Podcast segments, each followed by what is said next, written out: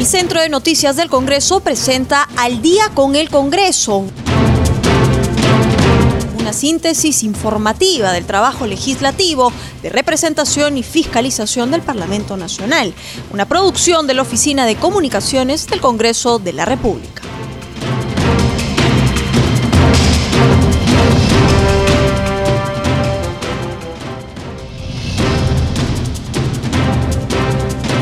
Buenas noches, bienvenidos al programa Al Día con el Congreso, una producción de CNC Radio del Congreso y transmitida por Radio Nacional. Los saluda Rómulo Vargas y estoy en compañía de Anaís Uceda para acompañarlos en esta hora informativa. Hola Anaís, ¿cuál es el tema resaltante en las actividades parlamentarias del día de hoy? ¿Cómo estás, Rómulo? Y un saludo a todos nuestros oyentes de CNC Radio del Congreso y Radio Nacional que nos sintonizan a esta hora de la noche. Para comentarte que a las 9 de la mañana inició esta sesión plenaria con presencia del ministro Martín Benavides, quien asistió para dar respuesta a las 33 preguntas del pliego interpelatorio relacionadas a estas supuestas irregularidades dadas para el otorgamiento de licenciamiento a dos universidades. Pero para que nos dé más detalles sobre lo que aconteció en esta sesión plenaria, estamos en la línea telefónica con nuestro colega de la multiplataforma de CNC Televisión, Josman Valverde. Buenas noches, Josman, te escuchamos. Gracias Anaí, buenas noches Rómulo, muy buenas noches también a ambos, siempre también el saludo extendido a nuestros amigos eh, que nos sintonizan esta hora siempre a través de CNC Radio y de Radio Nacional del Perú. Eh, muy bien lo decía Anaís, eh, el ministro de Educación hoy ha respondido un pliego interpelatorio, se ha extendido por más de dos horas en dar respuesta a estas 33 interrogantes planteadas en este pliego y básicamente lo que él ha eh, hecho es descartar cualquier irregularidad en el proceso de licenciamiento de la Universidad Tecnológica del Perú y de la Universidad Privada Peruano-Alemana, eh, seguido por la SUNEDU cuando desempeñaba él funciones de superintendente de dicha entidad. Lo que ha indicado en sus respuestas es que toda la normativa aprobada por SUNEDU es de carácter general, dice él, y que se aplica a todas las universidades por igual. Dice que no existe ninguna norma hecha para ninguna universidad en particular y ello además de ilegal sería imposible porque publicada la norma se aplicaría a todas las universidades. en esto ha centrado él sus argumentos, su defensa, eh, sus respuestas a este pliego interpelatorio durante esta presentación ante el Pleno del Congreso eh, reiteramos, son 33 preguntas en torno a estos licenciamientos y hay que indicar que esta presentación el ministro la hace eh, convocada por el Congreso de la República, pero amparándose el Poder Legislativo en el artículo 131 de la Constitución Política. Esto es necesario mencionarlo porque es precisamente potestad del Parlamento eh, convocar a los ministros para eh, responder eh, este tipo de pliegos interpelatorios porque están parados en la Constitución. Lo que sí ha eh, reconocido el ministro es que se han hecho modificaciones, dice él, pero aclara que no son para beneficiar a ninguna universidad ni para cambiar las condiciones básicas de calidad. Dice él que las condiciones básicas han sido las mismas para las universidades, tengan o no tengan, eh, señala él, alumnos, ¿no? Eh, también ha subrayado que ante la heterogeneidad del sistema universitario, la normativa de la SUNEDO debió adecuarse a las distintas realidades, no solo por su autorización, sino también por la diversidad de contextos territoriales en las que se desarrollaban, así como también sus diferentes orientaciones académicas.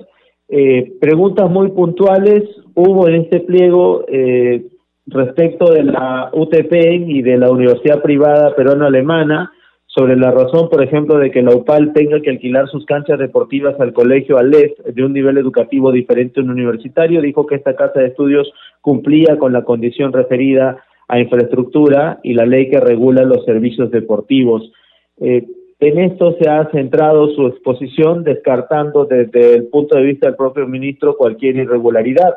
Pero Concluidas estas respuestas, el desarrollo de este pliego interpelatorio, se inició el debate por parte de los congresistas, que eh, En la mayoría de casos, algunos no han quedado satisfechos con las respuestas, otros eh, en sí, en líneas generales, han coincidido en la necesidad en apoyar y reforzar la educación universitaria. Eh, tanto los voceros como los miembros de casi todas las bancadas que componen el Congreso han resaltado en todo caso el apoyo restricto a la reforma universitaria como pilar fundamental de la elevación de la calidad educativa y también expresaron su apoyo a la SUNEDU. Esto para dejar en claro la posición del Congreso, eh, sobre todo ante las recientes y últimas críticas que hubo desde diferentes sectores a que eh, se pretendía cuestionar o eh, realizar este tipo de interpelaciones, sobre todo por el proceso de licenciamiento y para dejar sin efecto el trabajo de la SUNEDU o para cuestionar el trabajo de la SUNEDU. Ellos han sido claros, en todo caso, en su mayoría, en apoyar y reforzar la reforma universitaria. Eh, ya para concluir entonces, en esta sesión de interpelación al ministro de Educación, eh, son esas las premisas, las que han formado parte de cada una de las intervenciones. Claro está con matices, ya que en varias disertaciones se le ha cuestionado al, al ministro la corrupción suscitada por la compra de tablets, por ejemplo, para los escolares del país y su participación en el licenciamiento de estas universidades que hemos hecho mención. Así que eh, este debate eh, se ha extendido durante varias horas. Tendremos o no tendremos novedades referidos a cuál va a ser el eh, desenlace final si es que no satisface y hay alguna moción adicional que se presenta. Eso lo van a decir los parlamentarios, así que estaremos muy atentos para conocer finalmente cuál es la situación en torno a esta jornada de pleno hoy jueves, en la cual se ha extendido por varias horas. Yo los dejo para que continúen con más información también y reacciones de seguro a este y otros temas. Adelante. Gracias, Josman, por tu reporte. Rómulo, hoy a partir más o menos a las 9 de la mañana se presentó el ministro de Educación Martín Benavides para responder a este pliego interpelatorio de 33 preguntas sobre el licenciamiento de dos universidades. En la línea telefónica estamos con el congresista Walter Rivera. Él es miembro integrante de la Comisión de Educación y además miembro de la bancada de Acción Popular. Congresista, buenas noches. ¿Qué le ha parecido las respuestas, las 33 respuestas del ministro Benavides sobre esta moción de interpelación? Buenas noches, Anaí Rómulo, ¿cómo están? Eh, un saludo para Radio, Radio de Congreso y Radio Nacional. Sí, efectivamente, el día de hoy se llevó a cabo este, esta moción de interpelación, bueno, esta, esta interpelación al ministro eh, Martín Benavides, ha podido responder 33 preguntas. Eh, a mí me parecen correctas las respuestas, ha sabido eh, dilucidar algunas dudas que hemos tenido y también han quedado algunas inquietudes que obviamente más bien nos preocupan, ¿no? Como por ejemplo eh, respecto a su respuesta donde indica de que entre el 22 de diciembre de 2017 al 27 de abril de 2018 ha habido un periodo donde no aplicaba la ley de moratoria, abriéndose la puerta para que varias universidades puedan ingresar sus solicitudes de licenciamiento. Y si nos damos cuenta, en estos momentos también nos encontramos en un periodo igual, porque tenemos un predictamen final que aprobará la moratoria, ¿no? Está, está aprobado por tres años a pedido de la comisión entonces significaría que en estos momentos también cualquier filial o cualquier universidad podría ingresar sus este sus solicitudes, ¿no?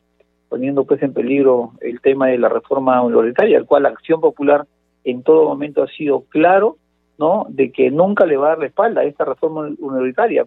Más bien sí queremos una SUNEDU que realmente sea el garante de la educación universitaria de calidad, tanto pública y privada, ¿no? Congresista Rivera, buenas noches en torno al tema de la SUNEDU, nada más ha centrado esta eh, conversación, presentación del ministro de Educación? Solamente era eh, SUNEDU y solamente eran también 33 preguntas con respecto a dos universidades, la Universidad, eh, la UTP y la Universidad UPAL, ¿no? la peruana alemana.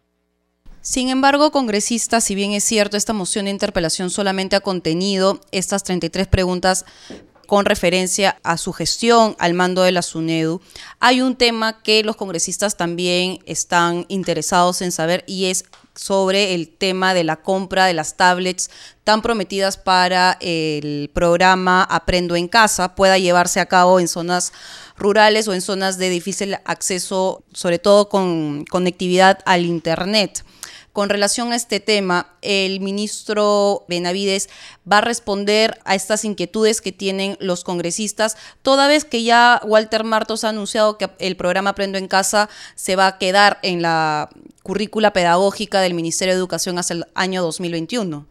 Bueno, efectivamente ha habido muchas inquietudes al respecto de las compras de las tablets de parte de varios congresistas de diferentes bancadas y yo creo de que más bien en estos días se van a estar presentando documentos para que el ministro Benavides eh, vuelva pues aquí a este a este recinto a fin de que pueda explicar no por qué es que cayó el tema de, de esta licitación de compras de tablets no hay muchas muchos cuestionamientos. Ha habido pedidos incluso de otras empresas para poder ampliar el periodo de, no de, entrega de, de, entrega de las de las calidades técnicas era estable, pero sin embargo al parecer el ministerio no este no dio lugar a poder ampliar unos cuantos días para poder acogerse pues algunos eh, algunos este proveedores más. Eh, sí son temas que van a responder y tiene que venir estos días.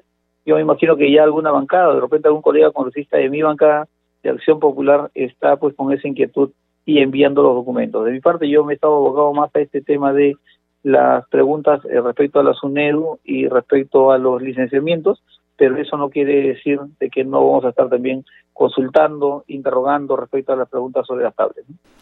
Congresista Rivera, ¿no descarta una moción de censura en torno a este tema? Por eso le digo, eso va a depender mucho de, de cuáles son las respuestas que emita el ministro al respecto. Hay inquietudes, hay preguntas, hay algunas sensaciones, algunos visos de repente de corrupción, pero si es desestimada, obviamente no se tiene por qué. Vuelvo a repetir, eh, Acción Popular siempre va a apoyar la gobernabilidad, queremos fortalecer la gobernabilidad de tal manera que si es que no hay alguna inquietud o todas son resueltas, este no habría ningún problema, pero si es que hay inquietudes o preguntas pues que no convenzan al Pleno, prácticamente se tendría que pedir pues la censura del ministro. ¿no? Congresista Rivera, otro tema que también es de principal relevancia para la representación nacional es el tema de la ejecución presupuestal. Y es que, de acuerdo a la consulta amigable de hoy del Ministerio de Economía y Finanzas, el sector educación en el gobierno nacional, solamente en el tema de la inversión pública, solo tiene un avance del 10.3% con relación a más de 3 mil millones de soles que está presupuestado en esta cartera. ¿Cómo usted ve el desempeño del ministro Benavides con referencia a lo que le estoy expresando? Bueno, yo le he hecho algunas consultas al respecto a los viceministros, a, también al, jefe de la PRONIET, y a mí me han resuelto algunas preguntas de que ya se viene en estos días eh, un gran paquete de inversiones en la zona de Lima Este me dice que son seis colegios, por ejemplo, que se van a hacer seis colegios de jornada escolar completa, seis colegios bicentenarios. Uno de ellos es el INEI, que, que, recuerde, el INEI 46, que está en el mismo centro de Vitarte. Está el colegio Manuel González Prada de, de Huaycán, está el colegio Gustavo Momellona, y así. Hay seis colegios, y así como esos, también a nivel nacional se va a hacer pues una eh, fuerte ola de inversiones eh, al respecto es lo que se me ha este, respondido eh, y yo de verdad voy a estar velando porque de, de verdad se comiencen ya con la construcción de la infraestructura tan necesaria en el país. Finalmente, congresista, ya cambiándole de tema y es con referencia a lo anunciado en el día de ayer por el presidente Martín Vizcarra. Hay cinco departamentos que han entrado en cuarentena focalizada y 34 provincias. Sin embargo, no ha sido considerada la región de Lima, región a la cual usted está representando actualmente. ¿Qué opinión le merece toda vez que nuestra región, la zona donde estamos viviendo, es una de las más contagiadas también de acuerdo a la cantidad poblacional que tenemos. Sí, efectivamente son 34 provincias que van a tener este, su cuarentena focalizada. Aquí en Lima entiendo que van a ser los días domingos. Este, pero yo creo que ya de verdad es, es eh, creo que debemos hacerle caso a la ministra de Salud. Es un tema de responsabilidad de cada uno de, los, de, nosotros los peruanos. El peruano de a pie, el peruano de Lima, pues este, vive eh, del día a día. Entonces, eh, hacer una cuarentena en el Perú, eh, en Lima, perdón, nuevamente, de verdad que va a, este, a tener muchos resultados negativos al respecto de, por ejemplo, cómo cómo cómo parar la olla, ¿no? De, la casa de la de esas familias más empobrecidas que apenas tienen pues unas monedas en los bolsillos. Entonces eh, yo asumo de que este el presidente Vizcarra lo que está eh, tomando las medidas respecto a, a las cuarentenas focalizadas en Lima no lo está aplicando por consejo, imagino, de la, de la ministra de Salud, la doctora Pilar Macet. Congresista Rivera, muchísimas gracias por sus declaraciones a CNC Radio del Congreso y Radio Nacional. Muchísimas gracias, eh, amigo Rómulo y amiga Nay, eh, para servirla cuando usted que gustan. Muchas gracias. Rómulo, nosotros continuamos recogiendo algunas impresiones de los congresistas en torno a esta sesión de interpelación al ministro Martín Benavides. En estos momentos estamos en la línea telefónica con el congresista de Somos Perú, eh, Jorge Pérez. Él es miembro del, Grupo de Trabajo de Educación del Congreso. Buenas noches, congresista. ¿Cuál fue su impresión, su primera impresión con relación a las 33 respuestas del ministro Benavides? Bueno, Alex, eh, primeramente me, me, ha causado mucha sorpresa de que prácticamente partidos enteros no hayan iniciado eh, la, la, intervención, porque este es un tema político y, de, y nosotros somos representantes de la nación y no somos representantes de partidos políticos solamente. Entonces ahí sí un poco que discrepo con algunos colegas porque definitivamente así haya conflicto de interés siempre hay algo que aportar. Por otro lado, definitivamente respecto a la intervención este, del ministro de Educación, eh, definitivamente hay que hay que hay, hay una comisión especial de investigación al respecto y creo yo que deberíamos de ahondar un poco más en la parte eh, en la parte específica de la investigatoria porque a luces lo que se ha visto es que las universidades como la UTP y la Universidad Alemana, peruana alemana, tendrían algún problema específico y no han debido de ser licenciadas. Yo creo que hay que esperar el trabajo técnico para no estar eh, simplemente petardeando a una SUNEDO de que por sí ya he estado muy, muy alicaída en esos tiempos. Entonces yo creo que acá hay que fortalecer dos universidades fundamentales, como la Universidad Pedro Ruiz Gallo de Lambayeque, que prácticamente ya no está licenciada, y la Universidad San Luis Gonzaga de Ica, que también es una universidad nacional, y creo que al respecto sí tiene que haber una labor puntual por parte del Ministerio de, de Educación. Congresista Pérez, buenas noches. Faltó incluir el tema de las tablets en el mensaje o la interpelación al ministro Benavides? Bueno, el, tema de las tablets no era parte, en realidad básicamente el tema era la, UPAL y la UTP. Sin embargo, eh, definitivamente vamos a tener que seguir en, el, en la Comisión de Educación trabajando el tema de las tablets, porque acuérdate que el 25% de la población estudiantil no tiene clases por dos cosas puntuales, porque no hay cobertura del Internet no hay conectividad y lo otro es que no tienen el, hardware, o sea, vale decir, los equipos como las tablets, los chips, los celulares, para poder interactuar con sus profesores y poder llevar a cabo el tema de, la educación a distancia, algo que en la actualidad el 25% de nuestros niños no lo está teniendo, básicamente medio año perdido y no sé cómo lo van a poder sacar adelante eh, este año estos niños que no han recibido las clases. Entonces yo creo que estos son temas muy puntuales, pero sobre todo muy técnicos, que creo que es necesario tocarlo en el verdadero nivel que es la misma comisión y definitivamente no politizar algo porque cuando ya comienza el sesgo político y obviamente se comienza a, desvirtuar algo que es tan importante como salvaguardar la, performance de la SUNEDU, que es lo que mayoritariamente algunos este, han puesto una, una evaluación muy concienzuda específicamente sobre estas dos universidades. Sin embargo, congresista Pérez, ¿no cree que, eh, retomando la pregunta de Rómulo, el ministro Benavides ha perdido una oportunidad para poder esclarecer este tema, toda vez que en la presentación del ministro Martos anunció que el plan o el programa Aprendo en Casa se va a quedar hasta el año 2021? Pero la pregunta es, ¿cómo vamos a aplicar este programa si no se cuenta ni con la conectividad ni tampoco con las tablets. Concuerdo plenamente con usted, es un mecanismo muy importante eh, esta plataforma de legislativo para poder dirigirse a la nación y establecer una comunicación con todos los ciudadanos y darle garantías de que la, educación en el Perú va a continuar mediante esta situación producto de la pandemia eh, con la compra de las tablets, la conectividad y todo lo demás creo yo que ha perdido un valioso tiempo que era importantísimo que lo detalle.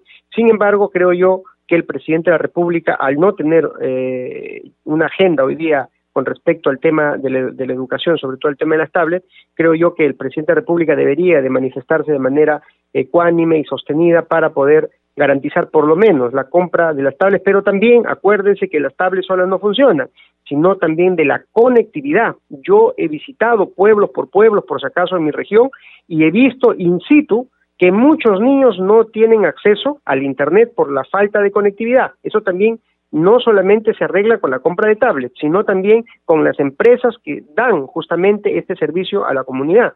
Doctor Pérez, cambiándole de tema, en el ámbito de la salud, el mensaje del Premier Martos, ahí hizo hincapié que volvemos a una cuarentena en varias regiones ¿no? del país, Arequipa, Ica, Junín, Huánuco y San Martín y Madre de Dios, ¿usted cree que esta medida sea la más adecuada ya que continúa el tema ¿no? de, la pandemia y tampoco se ha hecho muy efectivo ¿no? el tema del manejo en torno al tema de la salud?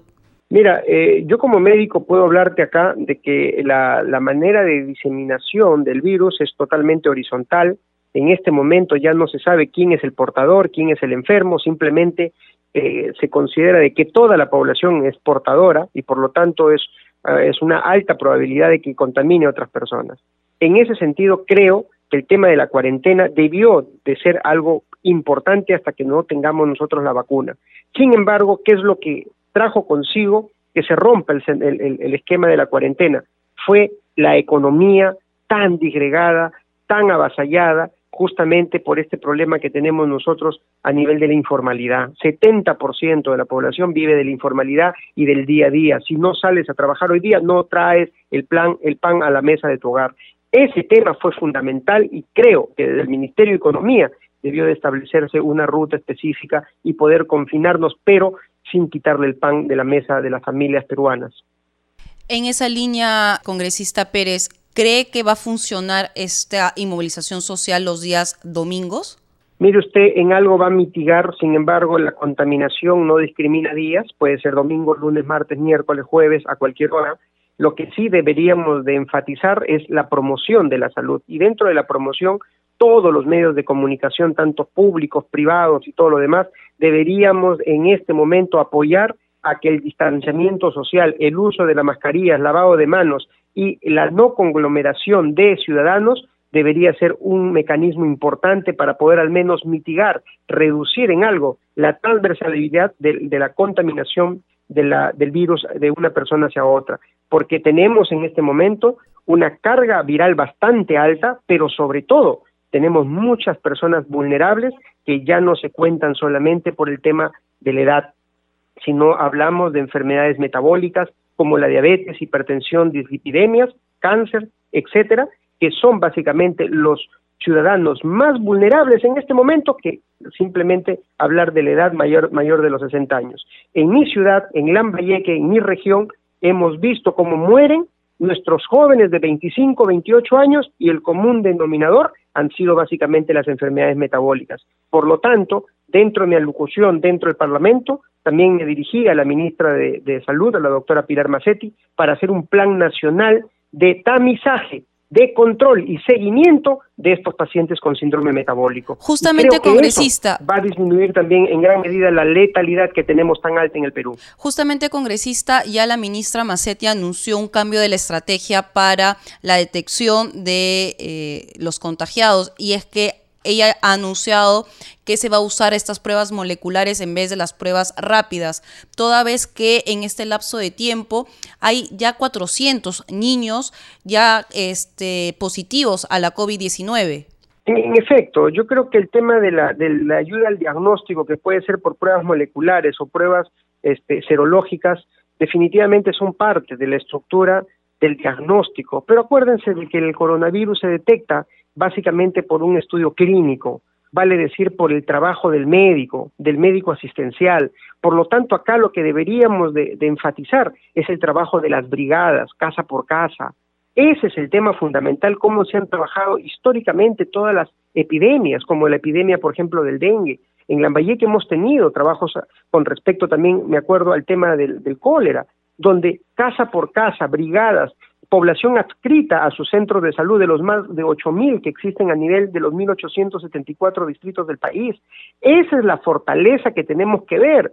Eso se llama fortalecer el primer nivel de atención y disminuir que estas personas lleguen a necesitar oxígeno, porque la mayoría ahorita están confinados en el tema del conocimiento acerca de decir el oxígeno es quien me salva. Se lo digo, señorita, discúlpeme, con todo respeto, este, amiga, eh, eh, amigos míos, de que el oxígeno cuando ya es requerido por el paciente, básicamente se instaló el SARS, síndrome respiratorio agudo severo, que ha traído como consecuencia un colapso pulmonar y lo que lleva básicamente es a la muerte. El 90% de pacientes que requieren oxígeno se mueren versus el 90% de pacientes que fueron atendidos de manera inmediata en sus casas con el tratamiento inmediato se han recuperado. Por lo tanto, ¿dónde tenemos que fortalecer nosotros el trabajo? Principalmente las brigadas, call center, atención en casa, primer nivel de atención y adicionalmente la gente vulnerable, los más de dos millones de peruanos que sufren en este momento enfermedades metabólicas como la diabetes, dislipidemias, hipertensiones arteriales. Gracias, doctor Pérez, por sus declaraciones a CNC Radio del Congreso y Radio Nacional. Encantado, Rómulo, encantado. Dios te bendiga y siempre a tu disposición. Bueno, Naís, nos vamos a una pausa comercial y ya retornamos con más en Al día con el Congreso.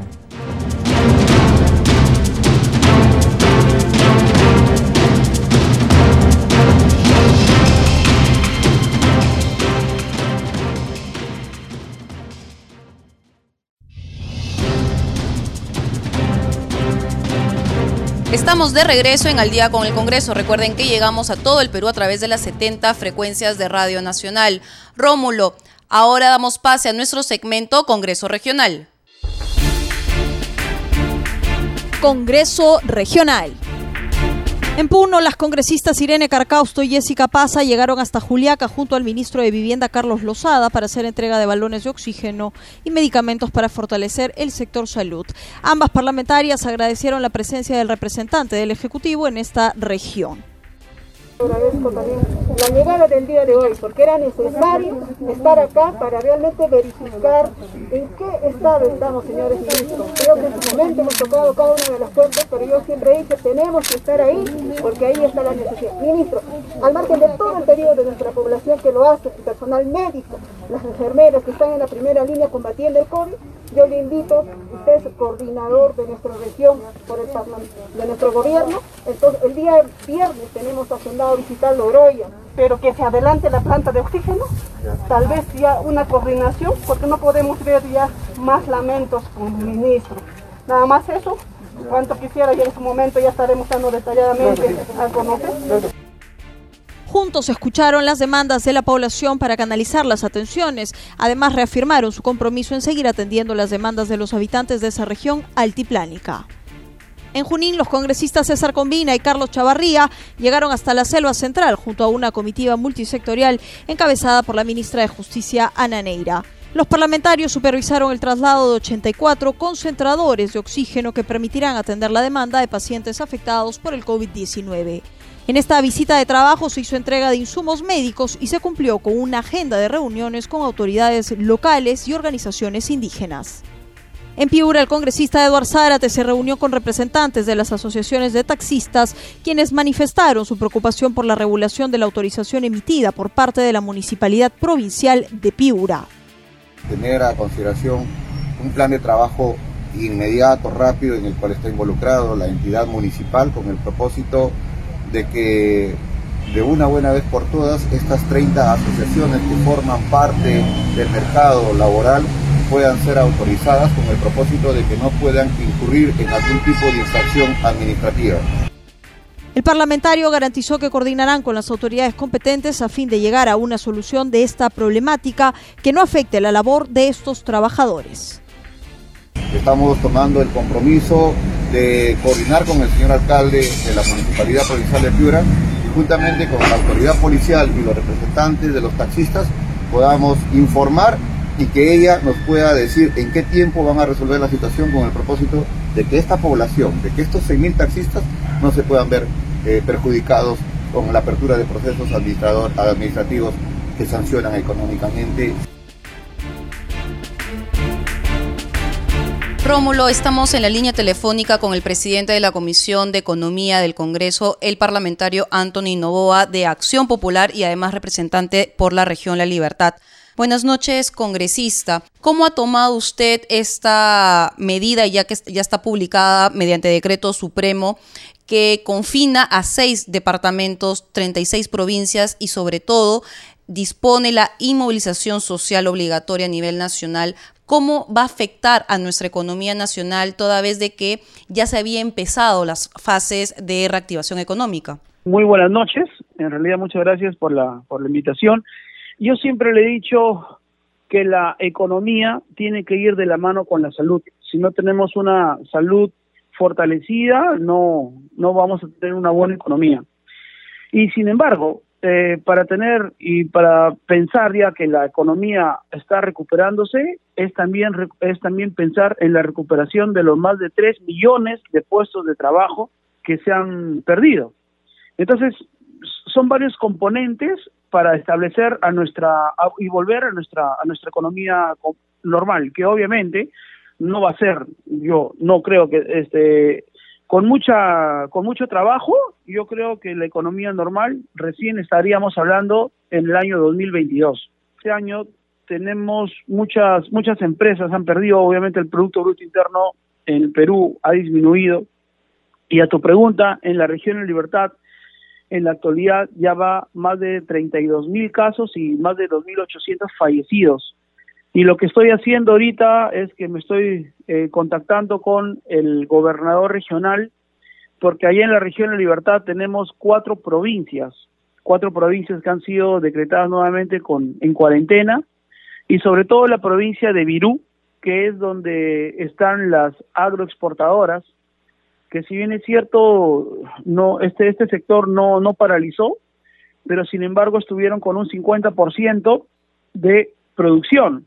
Entonces, consideramos también de que, de que obviamente es, es de importancia la activación económica, pero obviamente pues es más importante para mí, es más importante salvar vidas, es más importante salvar vidas. Entonces, lo que yo estoy pidiendo al gobernador es reflotar, ¿no? Reflotar estos estas cuatro provincias dándole un empuje al tema de salud, como por ejemplo campañas focalizadas y entregando los los kits de medicina, como es la ivermectina, y este, la citromicina. En mi caso, yo también he colaborado porque yo he firmado un convenio eh, con la Universidad Nacional de Trujillo y estoy donando también 30 mil dosis de, medicina, de, de, ivermectina, perdón, para la región de Libertad. Entonces, yo considero de que en estas cuatro provincias que han sido decretadas en, cuarentena, los gobiernos regionales deben darle eh, realmente la fortaleza y el empuje necesario para, para hacer este tipo de, de actividades, ¿no? Como la focalización y en una forma, vamos a llamarla pues, este, en conjunto con las municipalidades distritales, porque acá, déjame decirte algo muy importante, ¿ah? Que las municipalidades distritales y las provinciales también como que están esperando a que siempre el gobierno, el ejecutivo, obviamente les, les, den partidas, pero acá pasa muchas cosas de que, y una de ellas es de que las municipalidades distritales que reciben ¿no? que han recibido, por ejemplo, dinero, están en un, en un porcentaje de gasto bien bajo. Entonces, por un lado, la población se queja, por otro lado, el, el gobierno central sí, sí da la partida necesaria, pero tenemos alcaldes que no funcionan. Entonces, por ello que es importante también la fiscalización que se está realizando. Yo estoy teniendo reuniones perennes con los con los alcaldes para este fiscalizar el nivel de gasto que están realizando también a través, en bien de la, en bien de toda la población. Por ejemplo, contratación de médicos, que tiene que ser obligatoriamente, adquisición de, medicamentos. Entonces, acá el, coche lo tenemos que empujar todos, toda la parte ejecutiva y toda la parte legislativa. Entonces, eso es lo que básicamente estoy realizando para con, la región, ¿no? Congresista Novoa, otro sector este, que ha sido golpeado duramente ha sido el sector turismo y el presidente de la Cámara Nacional de Turismo, Carlos Canales, ha solicitado al Ministerio de Economía y Finanzas el apoyo al empresario de la pequeña y mediana empresa. Dice que son 70 mil u 80 mil las empresas que necesitan algún tipo de apoyo y no la tienen. ¿Qué hacer para mejorar ese sector? Sí, tu pregunta es bastante importante porque recordemos que el sector turismo se encuentra dentro de la, de, la fase 4 y realmente el sector turismo va a ser el sector que va a ser el último en reactivarse, es, un es un sector bastante golpeado y lamentablemente pues es un sector que, que más, más hay microempresarios y los microempresarios no han recibido ningún apoyo por parte, por ejemplo, de Reactiva Perú. Entonces, porque ha habido una, no, yo, yo soy bastante franco, ¿ah? ha habido una este, discriminación por parte de, la mayoría de bancos a los pequeños empresarios. Y realmente la economía, para activar la economía, es que debamos dar el apoyo a los microempresarios. Recordemos que existe 95% en cantidades que son pequeños y microempresarios. Entonces, directamente a, la, a, la, a, todo lo que es este turismo, le ha golpeado enormemente. Yo sacamos un proyecto de, de ley este, declarativo impulsando un, un, apoyo para, para este sector, pero claro, obviamente nosotros del Congreso del Congreso no tenemos esta iniciativa de gasto, pero pero obviamente pues el ejecutivo en estos en, en esta en este tipo de pandemia porque recordemos que ahorita es como una guerra y las acciones son inmediatas. O sea, lo que el pueblo necesita son acciones inmediatas, un tema de, de planificación sí es importante obviamente, pero, pero ahorita la mayoría de sectores necesita pues acciones inmediatas de, de, solución, ¿no? Y en especial el, el, tema del sector turismo. Congresista Novoa, eh, la ministra de Salud, Pilar Macetti, ha anunciado que se reemplazarán las pruebas rápidas por moleculares para detectar casos de COVID. ¿Cómo ve este tema?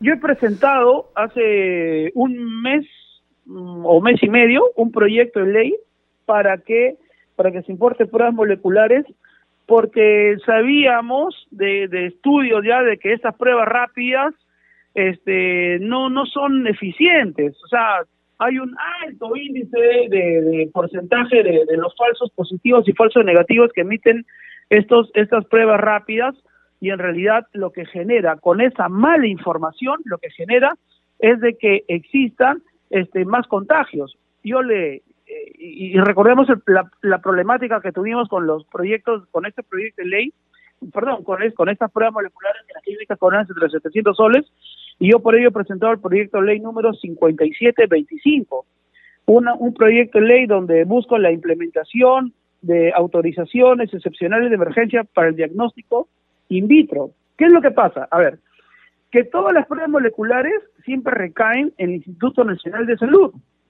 Entonces, lo que yo busco es de que no solamente sea el Instituto Nacional de Salud donde se haga o donde se evalúen estas pruebas, el, que lo puedan hacer en distintas partes del Perú, pero obviamente autorizadas y supervisadas por la, el INS.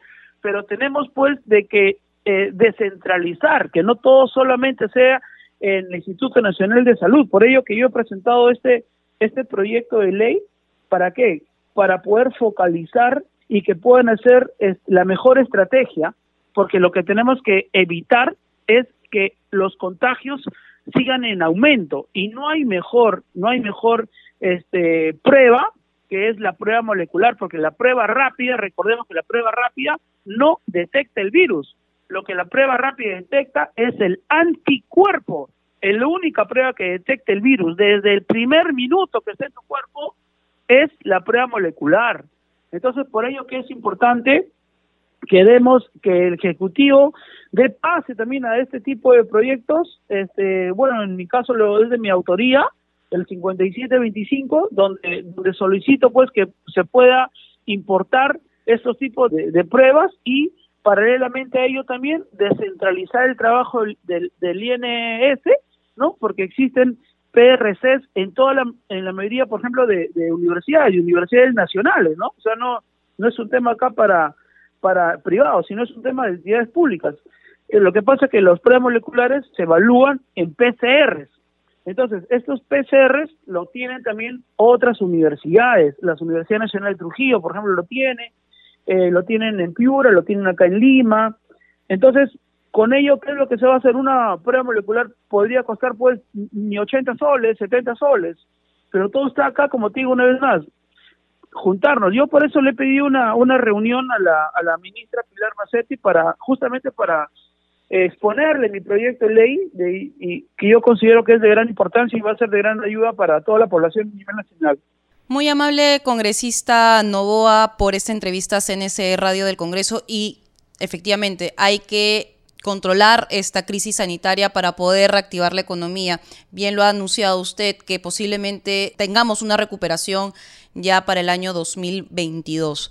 Listo, muchas gracias. Rómulo, nosotros continuamos recogiendo las impresiones de los congresistas con relación a estas medidas adoptadas por el gobierno con referente a la COVID-19. En esta oportunidad estamos en la línea telefónica con el presidente de la Comisión de Comercio Exterior y Turismo del Congreso, el parlamentario Eduard Zárate.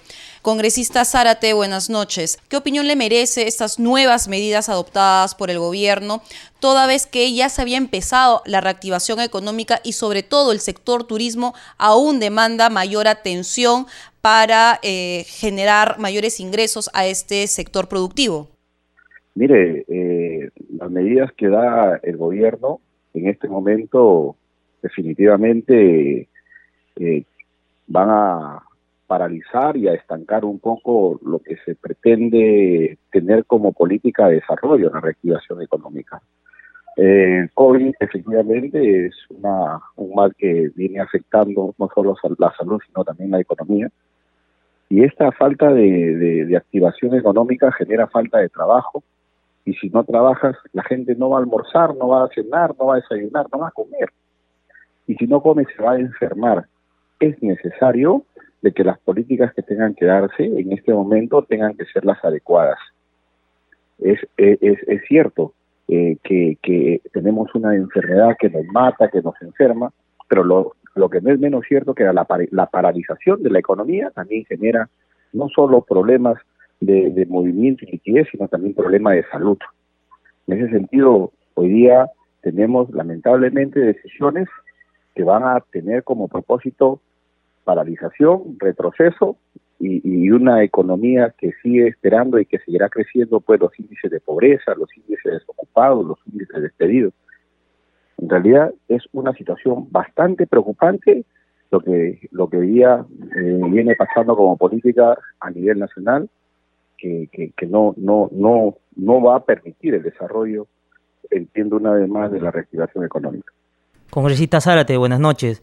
Usted bien ha dicho, no eh, hay un retraso en torno al tema económico por la pandemia, ya que también el 70% de la población vive del día a día, ¿no? ¿Y en qué rubros específicos son se, se presentan estos problemas? Mire, hay actividades independientes que han generado un, corte significativo desde el 15 y 16 de marzo. Hemos dicho que en el sector turismo, solo en el sector turismo, que genera el 4% del PBI y, y el 12% de la PEA, estamos hablando ahí de, estamos hablando de 1.400.000 peruanos que no han logrado estabilizarse, ni reactivar, ni empezar el tema de la economía peruana. Solo en el sector turismo, y hablo en mi condición de presidente de la Comisión de Comercio Exterior y Turismo.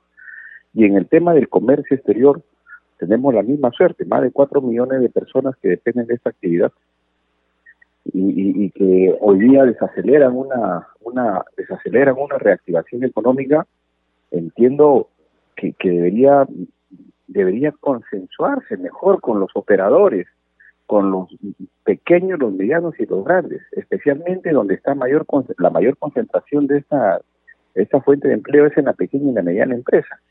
Y aquí es donde particularmente ya tenemos que salir a otro tema, y aquí es donde precisamente no ha llegado la reactivación económica por parte del gobierno. Y esperando el momento de la reactivación, que hayan medidas de esta naturaleza, la gente, si no se muere de COVID, se va a morir definitivamente de hambre, y eso es lo que nosotros no queremos. Justamente, congresista, el exministro Silva Martinot, también de la cartera de Comercio Exterior y Turismo, indicaba que el problema se podría solucionar si se hace una reforma para formalizar a todos estos trabajadores y así poderlos en un primer momento ayudar económicamente para que puedan este, tener acceso a todos estos fondos empresariales que está impulsando el gobierno y en segundo lugar también para que el gobierno sepa más o menos cuánto es la gravedad de la situación actualmente. Sumándole ella con criterio de equidad y de justicia.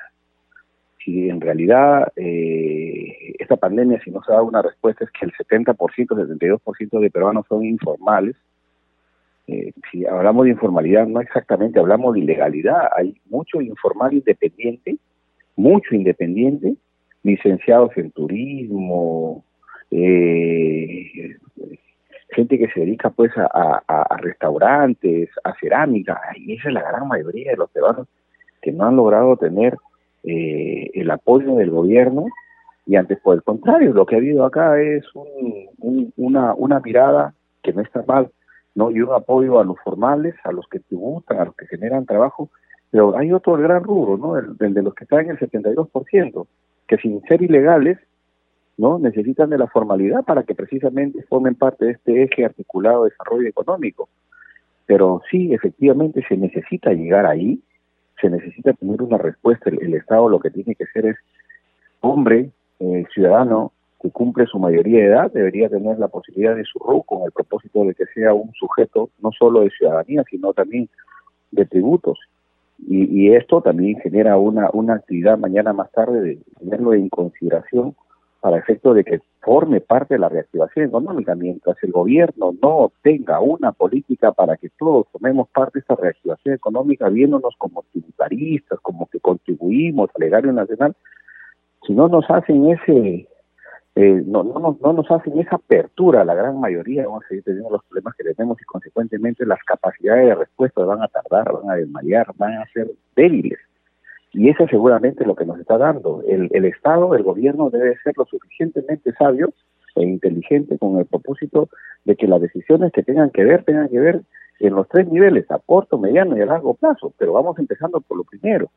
Y lo primero que tenemos que hacer es la reactivación económica con los pequeños y los medianos, la, la, mediana, la mediana empresa, estar pensando hoy día encerrada al empresariado, vamos a hacer, vamos a asfixiarnos más la economía familiar, vamos a asfixiar más la economía social, vamos a, vamos a asfixiar más la, economía del Estado. Y eso entiendo es lo que nosotros no queremos. Congresista Zárate, muy amable por sus declaraciones a CNC Radio del Congreso y Radio Nacional. Rómulo, muy amable, gracias. Buenas noches, Anaí. Gracias, Perú.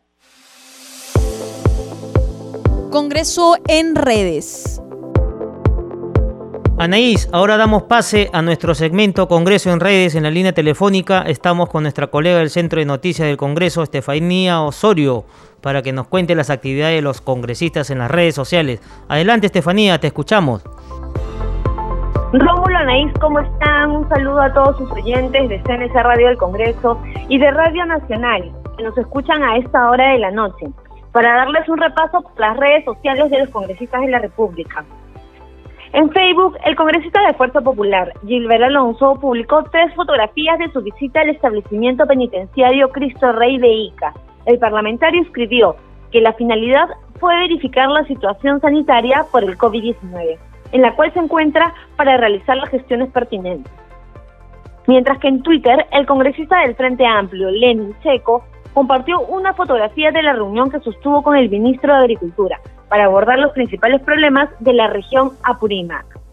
Por su parte, el axopopulista Franco Salinas publicó en su red social de Twitter una serie de fotografías donde se observa la entrega de medicina y mochilas de desinfección en las localidades de Chulucanas, Tambo Grande, La Huaca, La Loma y Centro Poblado Miramar, en la región de Piura. El congresista escribió, Hoy salvar vidas es prioridad. Lo que necesitamos es sumar fuerzas para salir adelante.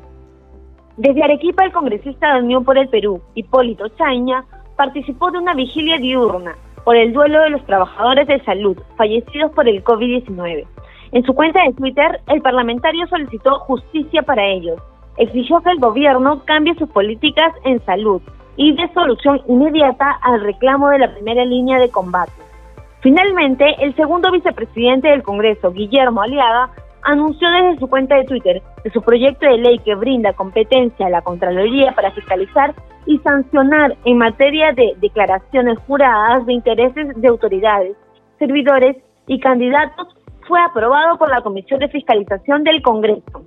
Bueno, Naís Rómulo, eso fue nuestro segmento Congreso en Redes. Solo para recordarles a todos sus oyentes que siempre pueden mantenerse informados de las actividades parlamentarias, siguiendo nuestras redes sociales en Instagram, Facebook y Twitter. Nos encuentran como Congreso Perú. Adelante con ustedes en estudio. Gracias Estefanía por tu reporte. Rómulo, ya no tenemos tiempo para más, solamente para recordarles que pueden seguir las transmisiones de las actividades parlamentarias a través de CNC Televisión y a través de nuestras redes sociales. Con nosotros será hasta mañana a las 7 de la noche. Muy buenas noches.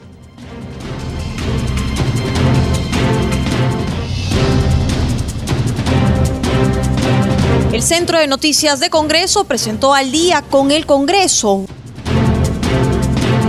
una síntesis informativa del trabajo legislativo de representación y fiscalización del Parlamento Nacional, una producción de la Oficina de Comunicaciones del Congreso de la República. Los invitamos a visitar nuestras redes sociales y sitio web www.congreso.gov.pe.